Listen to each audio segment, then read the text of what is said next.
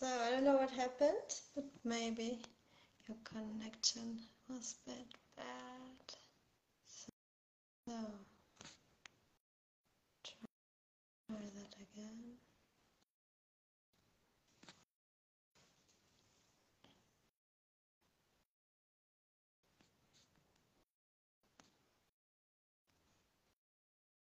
I also sent you a request. Maybe you have to to accept.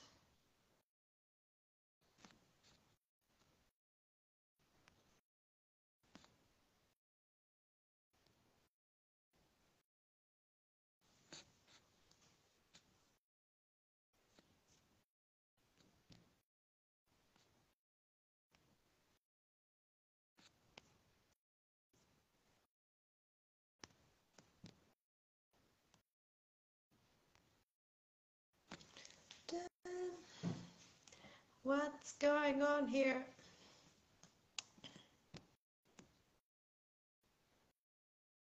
Yeah, I've seen it and I accept it, but it doesn't work. I don't know why. Did you see my request?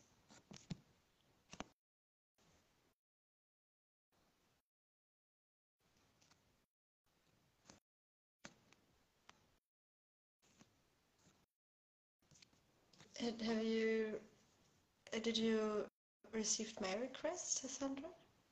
All right.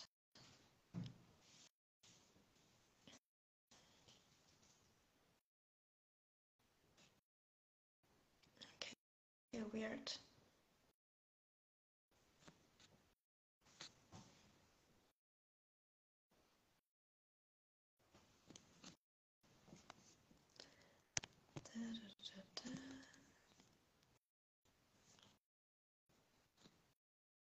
So I'll send you send you a request right again. Mm-hmm. Okay, now. okay, it worked. I'm not sure what happened. I was just kicked out for some reason. Okay, don't know. Okay, but maybe maybe it will work now. So we'll make it. If not, we will find a solution. We have to meet each other in person in Berlin. All right. Okay, so can you hear me right now? Also, yeah, I can hear it perfectly.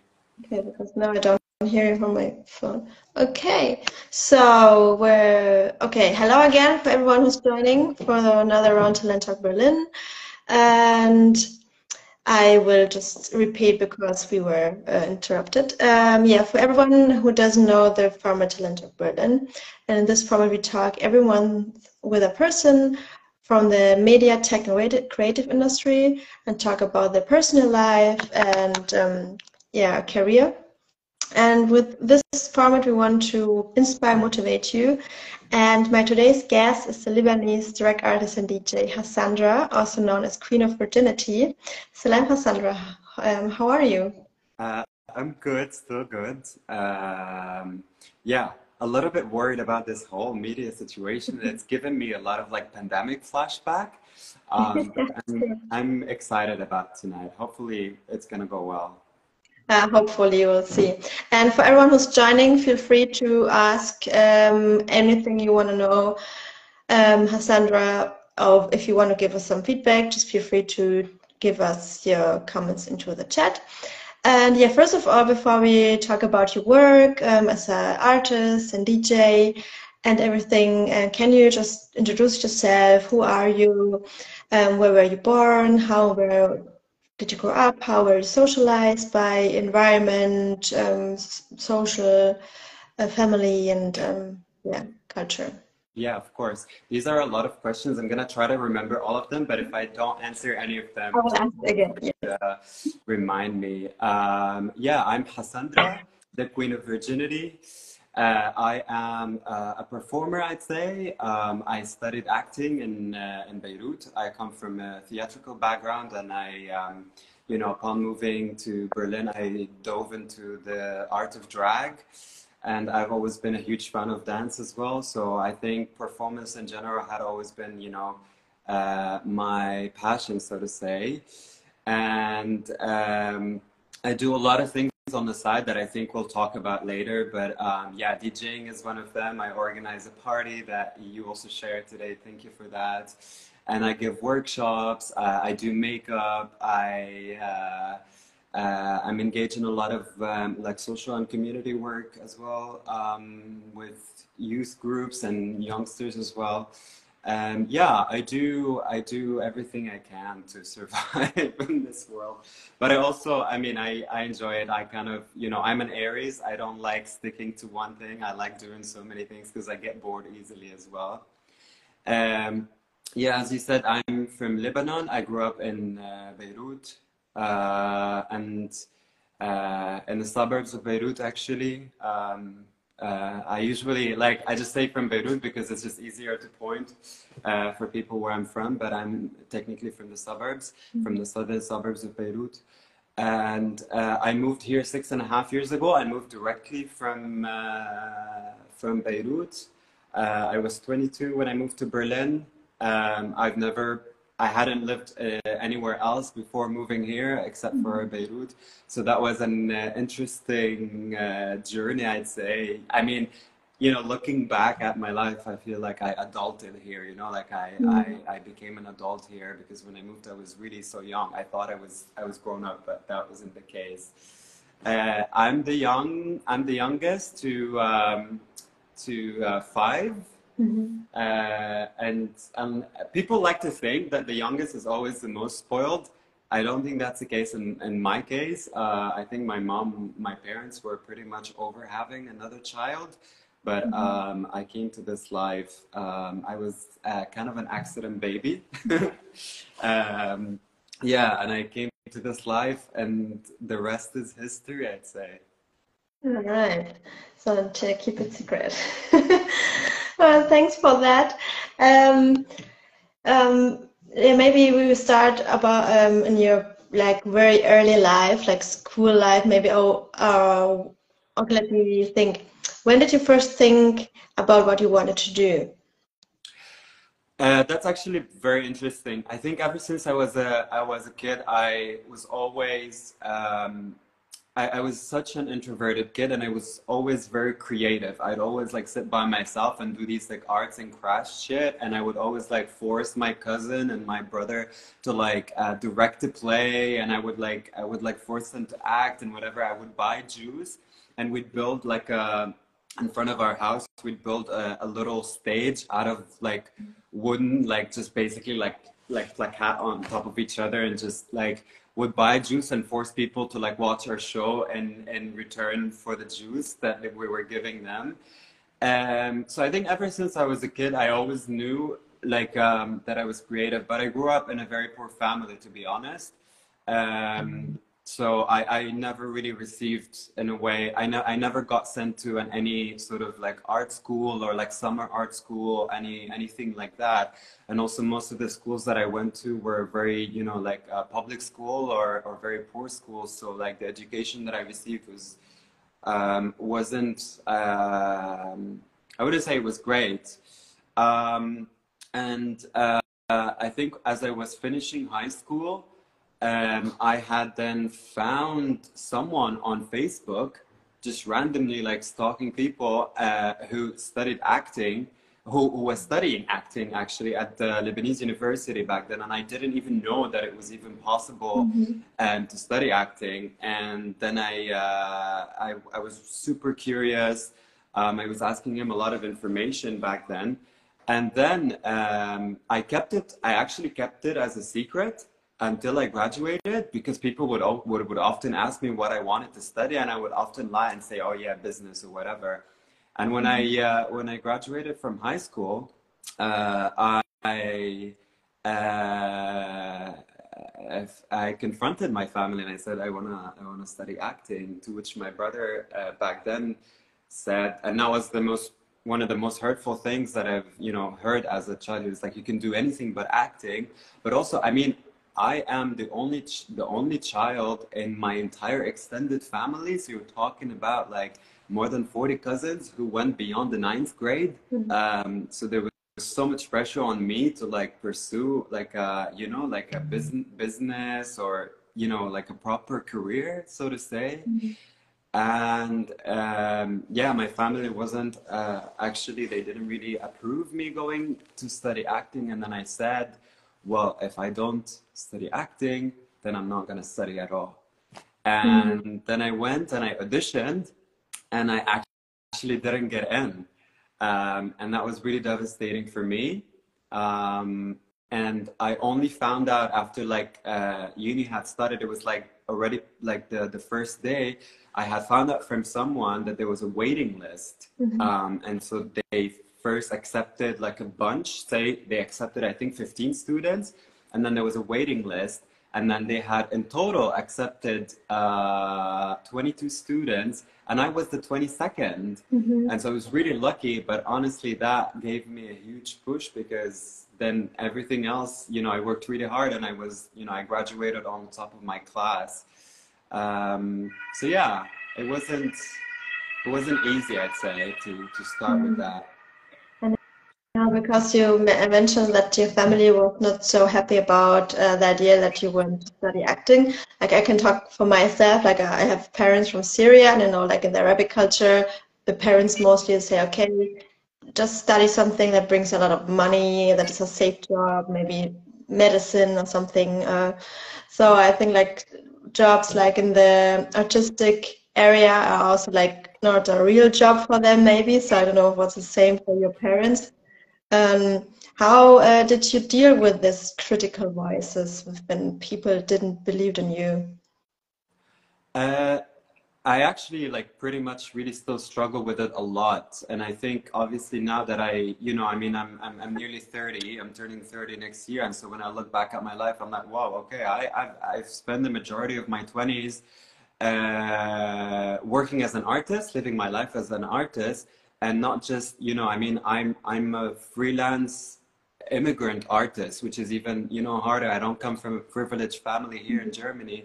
And so um, that makes me really proud. And uh, but it's not it's definitely not easy. And i think um, obviously uh, like this pressure exactly to make money to prove yourself weighs really heavily on me. And i think it's always been very difficult for me to sometimes also um, like take a break and be like uh, okay like uh, it doesn't matter if i'm if i'm making so much money or not.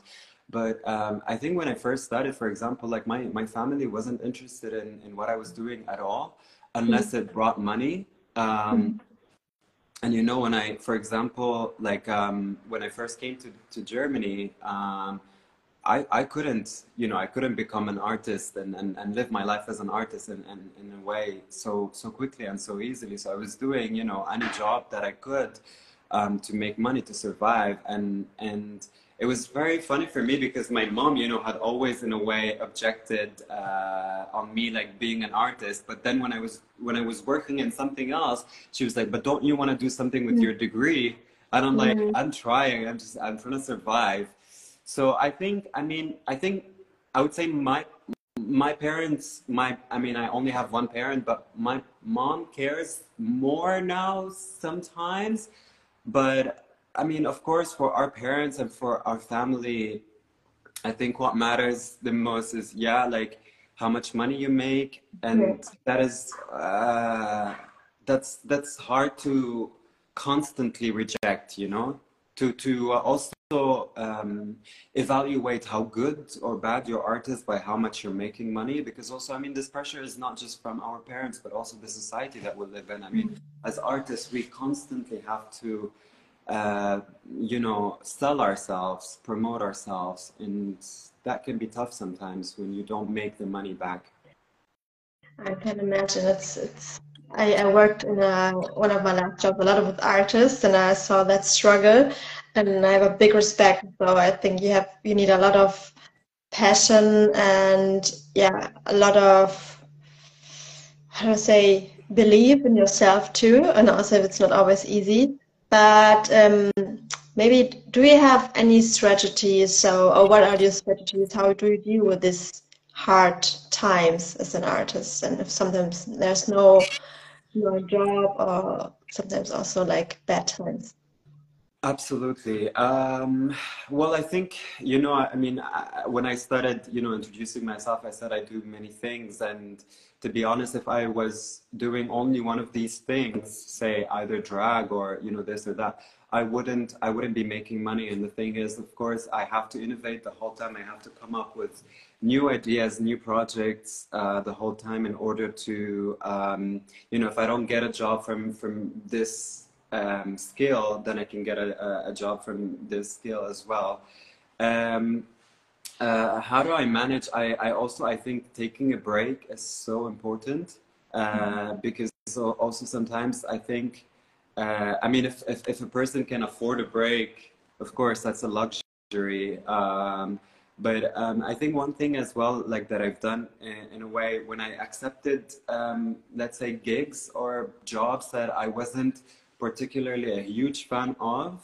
Um, but I did I did that just for money. Then on the side, I would do something, or I invest more in in jobs or in uh, in projects that meant more for me, that I was more passionate about, even though the revenue from these projects wasn't great. So I was always kind of balancing. Okay, if I get my money from this from this project, maybe I can invest in this project that I like more. But this mm-hmm. is the sad truth about being an artist. Mm-hmm. It's just kind of constantly juggling a million things at a time. Yeah. Mm-hmm. And um, so going back to your studying, um, so you started with studying art, art to be an artist. But when did you decide, or how? Or maybe you can describe us your way how you get got a drag artist. So was this also always in your mind, or when did you have this idea? Yeah, absolutely. Uh, when I studied theater, you know, like um, so many times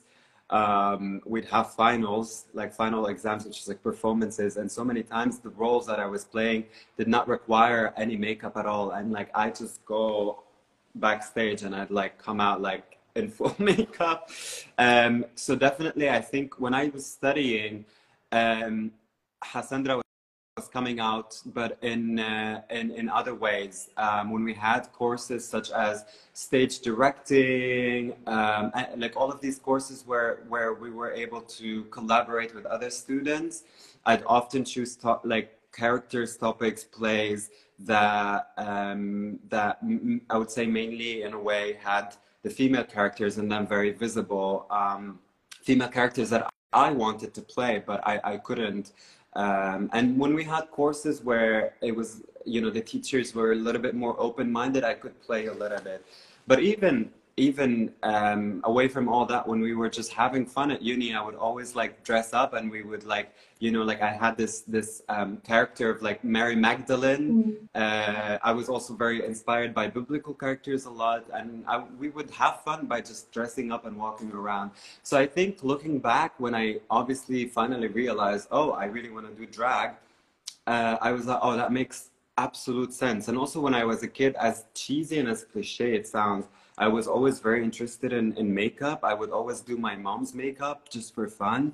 Um, so I don't think it it it uh, it uh, in a way came out of nowhere. But actually, funny enough, like I eventually got into makeup and I love the art of makeup. Um, but uh, what attracted me to, to drag in the first place was the performing side of it because when I, uh, when I studied acting and I tried to establish you know an acting career like in Lebanon I was typecasted a lot.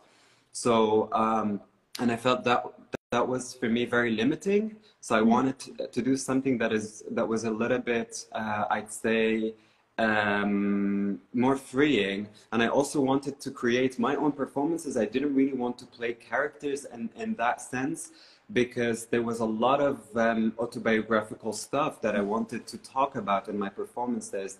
And then, you know, luckily when I moved to Berlin, I was um, I was sick in bed for two months and I didn't have much to do.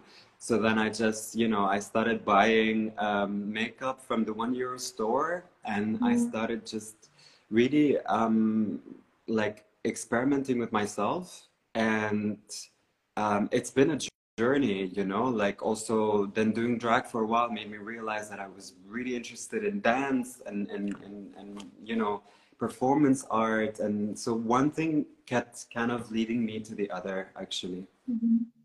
And how um, does uh, did your surrounding reacted? So, like, how are their feedback, or did you deal with that feedback?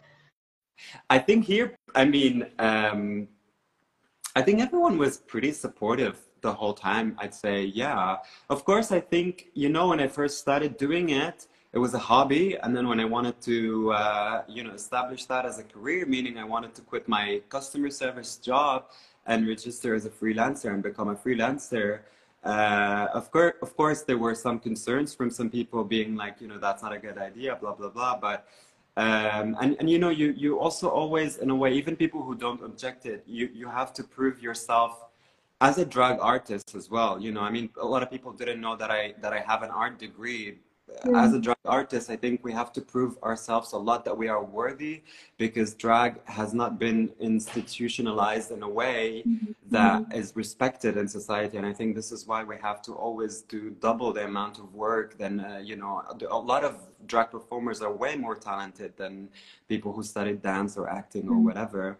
Um, so I think it was a journey to really, in a way, prove that I'm really passionate and serious about this. Then this is just a hobby for me. I mean, it's okay if it's a hobby as well, but yeah. like a passion. It's your your life. And like when you decided to to be like a drag artist, um, how was your way? Like how like for everyone, maybe there's some people um, joining us into this into this conversation, and they're interested to be an artist or drag artist, especially. Um, do we have any tips, or do we like how was your way? Did you do any internships or training? How can we imagine how is the way to be to, to get into this community and this field? Um, go to drag shows Mhm. um, and express interest in, in wanting to perform, honestly. Um, don't wait for people to invite you. Um, there are so many open stages uh, in Berlin. Um, right people say I'm I'm really interested in performing. If you ever have a slot for me, I would love to be involved and to perform. And just buy makeup. Start with, you know, like if you can't afford it, start with cheap makeup. I mean, that's how I started and start practicing. Um, and um, don't worry too much about being perfect. Honestly, just just do it do it um, for fun. Do it for fun. It can That's be quite daunting if you if you um, if you seek perfection from from yeah from the beginning. And um, how we can how can we imagine what's your day to day look like? So take us through your normal day as an artist. I love this. It feels like a Vogue uh, kind of question, like "Welcome to my life." Um, honestly, I'm a freelancer, and in a Mhm. way, this is heaven and hell because it needs a lot of self-discipline. But at the same time, when I wake up and I'm really not feeling great, I can just push work a little bit. Um, but I'd say most of my time, to be honest, I would say I split it between, in a, in a way, working um, um, on, on like running errands, you know, sending invoices on my laptop, writing applications for fundings, because, you know, this is, this keeps going, obviously. Uh, planning my performances, anything that I can say, like, um, that I, that I can do at home by myself. Um, having meetings, um, um, because a lot of you know my work now involves working with other other collaborators, whether like sound designers, you know, other artists as well. Um, and then the second half is is um, working on my skills. I go to dance classes. I I go to yoga classes. Um, anything that you know. I mean, I, I I need to stay in shape as well as a performer.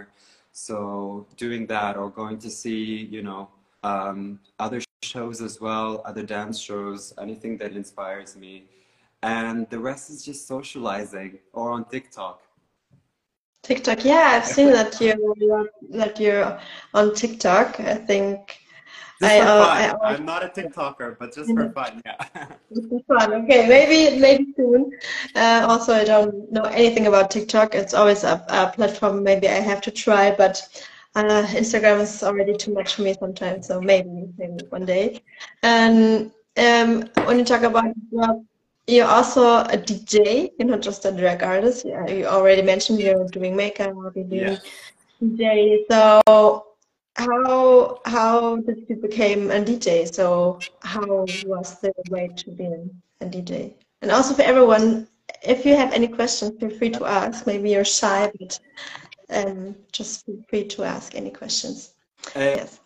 Um, so for me, I had been involved in the nightlife, obviously, way before I decided to become a DJ. I was um, one of the founding members of Queer Arab Party, and uh, I was, you know, I was I was co-organizing that party. And so for me, I, I thought, you know, I was so close to to DJing in so many aspects, and I've always loved, you know, I love music and whatnot that, but I never thought that it was in a way um, accessible for me to do it. I always thought, oh, I'm trespassing. I, I, I wouldn't, you know, I, I don't know anything about it. I'm very bad with pressing buttons and whatnot.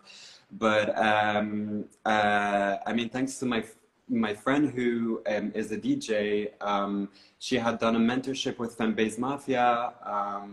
Uh, and there was an open call for um, a DJ mentorship that was actually taking place um, for six months, and I had applied and I got accepted, and then I started. You know, um, it started last year. I'm quite, I'm still quite fresh, so to say, but. Um, I think my intention was to, in a way, also with Adira, is to kind of um, uh, be able to, you know, um, bring this sound that I grew up listening to, you know, um, to, to other people and introduce it to other people. And just in a way, um, utilize this, this skill just to, um, to fulfill certain fantasies, you know, playing all these songs like, like in, at Adira, for example, it's a, it's a party that is mainly focus on Arabic pop music, which doesn't really exist in in uh, in the city a lot, or primarily or like very strictly in in, in that way.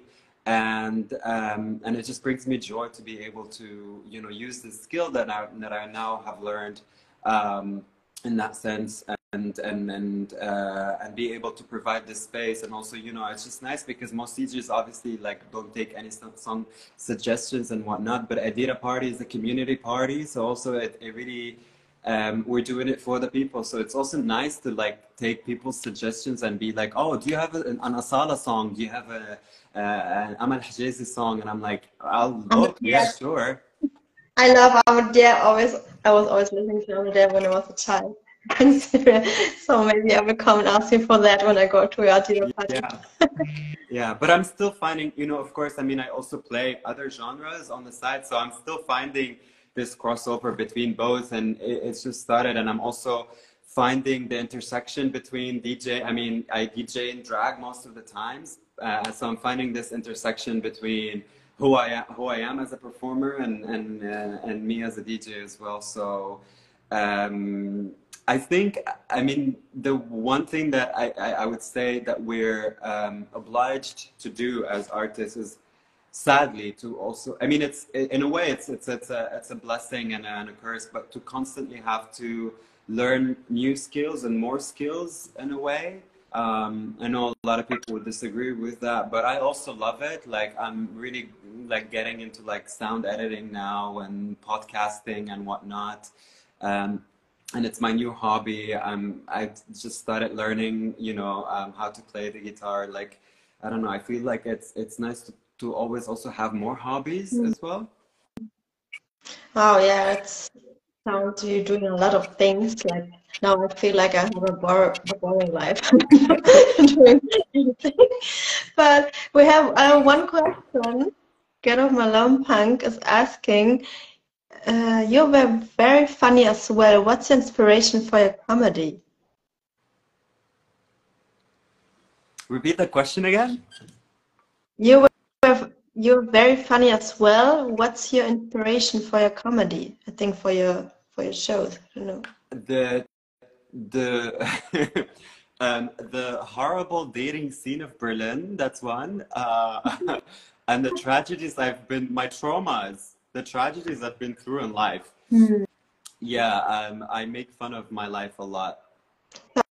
Uh, you. You also mentioned it's a lot of autobiographical stuff in, in your performance. Yes, my work, eh, I would say, is a, a re-narration of my life. Um, I think, um, uh, you know, one thing uh, through my performances, I've always, in a way, utilized it as a as a therapy tool um, to to heal from a lot of things, and that helped me on a lot of on a, on a lot of ways, and it really inspired other people as well, mm-hmm. unintentionally sometimes. Yeah. Yeah, that would be my next question, but you already answered it. Like, this is also for you uh, like a kind of healing. Uh, like, I, I think everyone has its own thing searching for finding if it's like in music or performance and also like the topics like to be a drag artist and also um, I think you can you you, you know that our society still you have you have to face a lot of discrimination. People they don't like it maybe, and their critical voices. And I think you you are very inspiring other people who maybe are still hiding this and they don't know how to do do this or how to deal with that. So um, I think that's a very very very important um, thing you're doing because I think yeah I think that it's getting a bit better, but I don't know how it's in Berlin. But I also talk to a lot of people are, who are drag artists too, or trans people, and they tell me, yeah, Berlin is in one way very open, but in other ways also it's not. So it's a very big deal, and it's a lot of struggle. So yeah, yeah. And um, I wanted to ask you. I had one question. What was it? Um, yeah, if you, um, what is the good and what is the bad side of your jobs? Like, we just see you, you know, doing a performance and it looks nice, you have fun, but it's also not every time cool. Is there anything you don't like about your job, and what is the thing you like the most of your job? Uh, uh, great question. Thank you for that.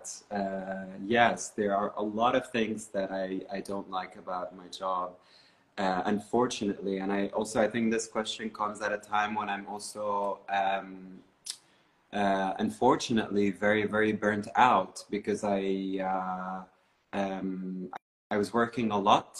Uh, and also in the past years, I, I obviously uh, crossed my boundaries in a lot of ways as well. I said yes to a lot of things that I shouldn't have said yes to.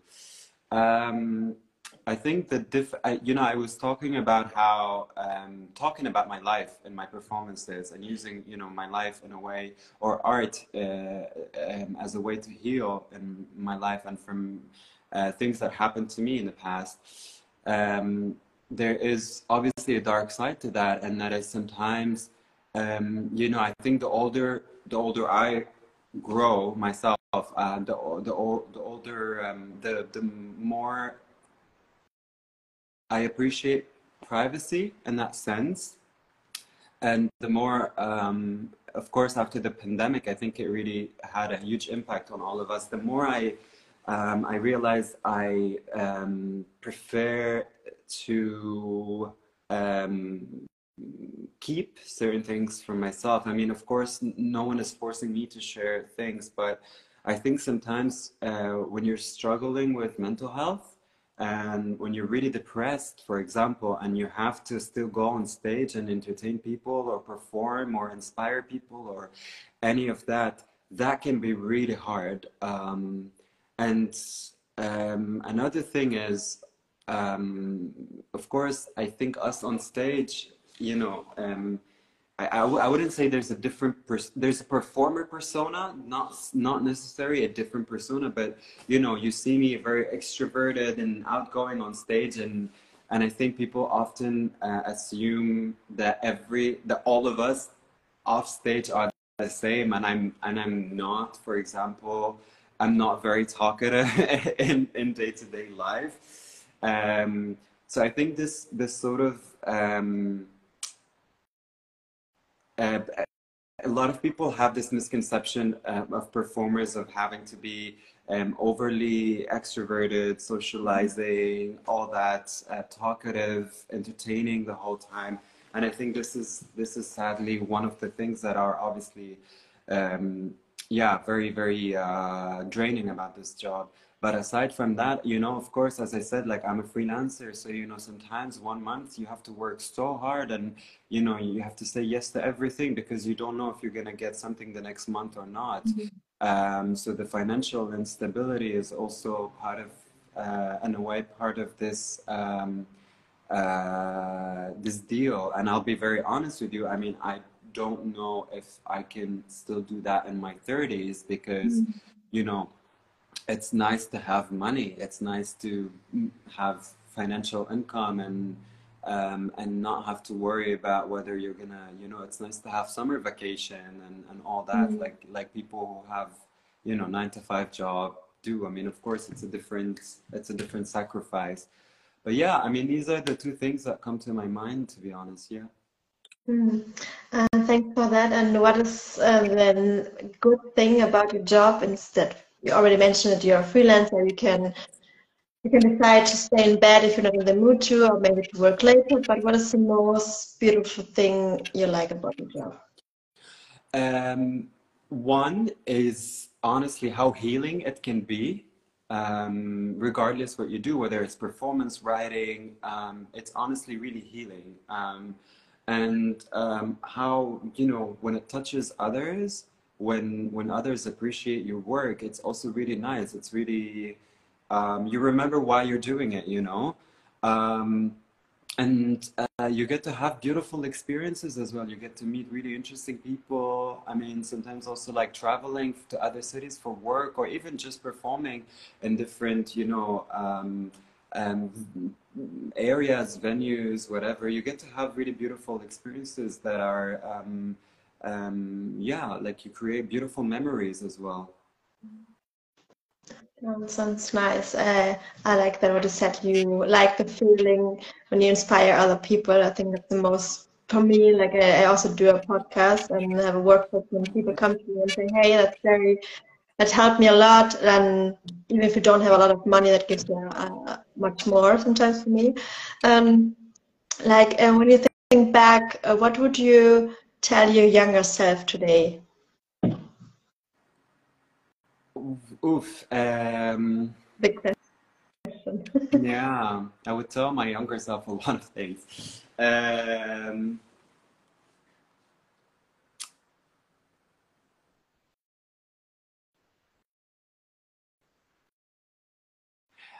honestly, um, I would tell my younger self, you'll be safe. I know you're not safe right now, but you will be safe. Beautiful. And um, forever anonymous listen or watching or now the conversation, what would you, what advice would you give younger listeners? Um, I know this sounds so cheesy, um, but I'm a great example of that, you know, but do what you like, honestly. Like do do what you like. Like um, um, if there's if there's something that you really want to do in life um, and it doesn't bring a lot of money, um, find a way to do it. I know it's easier said than done, but I I did it, you know. I mean, I know it's different for for everyone. Um, and another thing, don't forget to take a break. Don't burn out. Don't burn Mm. out. Break, break whenever you need to. Don't commit if you if you can't. Honestly, like, yeah, burnout is real. Yeah, yeah, that's true. I Like, think a lot of people. I mean, not just from your work. I mean, socially. And you know, summer is coming now. There's a million event every weekend. Um, people are going out. You know, you, you know, when you're young, you have a lot of energy, but take a break. Honestly, whenever you need to. That's true, like especially summer, especially summer in Berlin, like this is the time everyone, like for me, have always FOMO, and sometimes I have to think, okay, even if I don't go to that event, it's fine because at least everything is the same. So there are a lot of possibilities in Berlin, but sometimes I think maybe I just have to chill and watch a movie and do nothing. And yeah, it's a struggle. I know. Any event that is taking place, it's gonna happen again. Yeah, that's true. That's not always anything. Yeah. the older you grow, you you you know that. Like when you're young, you think, okay, you have like I mentioned a lot of energy. Yeah. And um, for for for the last, um, do you have any tips or inspiration for people who are thinking to start with acting or want to study theater or something? Yeah. Um, I mean, I think aside from telling people about it, like, t- any, if, even if people are not involved, certainly in in uh, in in any of the performing arts or arts in general, but telling people about it really motivates you as well to to in a way start kind of looking into it, and you never know what you get out of it. Like people, I mean, obviously now you know we have social media, and there's there's always things where people share. Then people will know that you're interested in that, and then will send it to you. They, I mean, I speak of Berlin specifically, but there are a lot of things that are um, for free for people to attend, and um, there is no shame in being curious. If if you don't like it, you can also change your mind. But just yeah, just go to that free workshop, go to that free class, um, go see that free show, and see if it inspires you. Thanks for that, for your, your tips. Uh, before I leave you, no, before you leave us, um, do you um, where we can find you? So for everyone who's interested about your work, we have a website. Okay, we already will tag in Instagram, but Yes. Thank, yes, thank you for that. I'm always very bad at promoting myself. Um, I'm obviously Queen of Virginity on Instagram, and you can visit if you're interested in, in, in more of my work. You can visit my website. It's um, Hassan Dib, um, Hassan with two S's and Dib D I B uh, dot com. And uh, I think I'm also Queen of Virginity on Vimeo. I have a lot of videos of my performances there um, where you can watch them. Um, and um, please follow our Adira Party account as well. We have um, a new party coming up um, that is um, uh, an Arabic pop party that celebrates 80s, 90s, and early 2000 Arabic pop music. It's for queer Arabs, but also for allies. Come support us, come dance with us. It's a community party. Um, we had our first edition in February and we had a blast. And so it's happening again on July 8th at Panke Club in Wedding. It's a beautiful club. We'll have the outdoor uh, space as well for people to chill out at. And um, aside from that, yeah, that's that's all where you can find me. That's all you need. Nice. I will definitely um, tag everything on Instagram and also for the podcast because for everyone who's not who are not able to watch it, we'll upload the, the part of the podcast too. So yeah, for everyone. I don't know if you have any last thing to say. I want to thank you, and I uh, for for first of all interviewing me and for doing this to uh, you know for for other people to inspire other people as well. Um, I think this is great, and I uh, I I think this kind of projects inspire me and inspire me to do more, and it just also reminds me of like why I started doing uh, doing what I'm doing right now, and. Um, I, I, I hope that you're being rewarded for your work as well, because I think it's important and I think it's great. Yeah, definitely. Thank you. I really enjoyed the, the discussion with you. And always look at your face, I think you look so good. Damn, with the makeup. Maybe next time you have to make a makeup. I just have blush on. I don't know what you're talking about. Like press. So the best I had so far with oh my guest was you. And yes, and yeah, thank you very much for your time. And I hope I can join one day to at your party. I don't know if I will make it to the next one. I think my family is there. You know, Arabic family needs a lot of time. so I hope it's not the last party. But for everyone, um, you have to join and follow Of Virginity on Instagram. And thanks for everyone who's watching. And yeah, have a nice evening. I wish you the best for everything, and I'm sure we will see a lot of you everywhere. You too. Spala khair. Bye bye. Salam.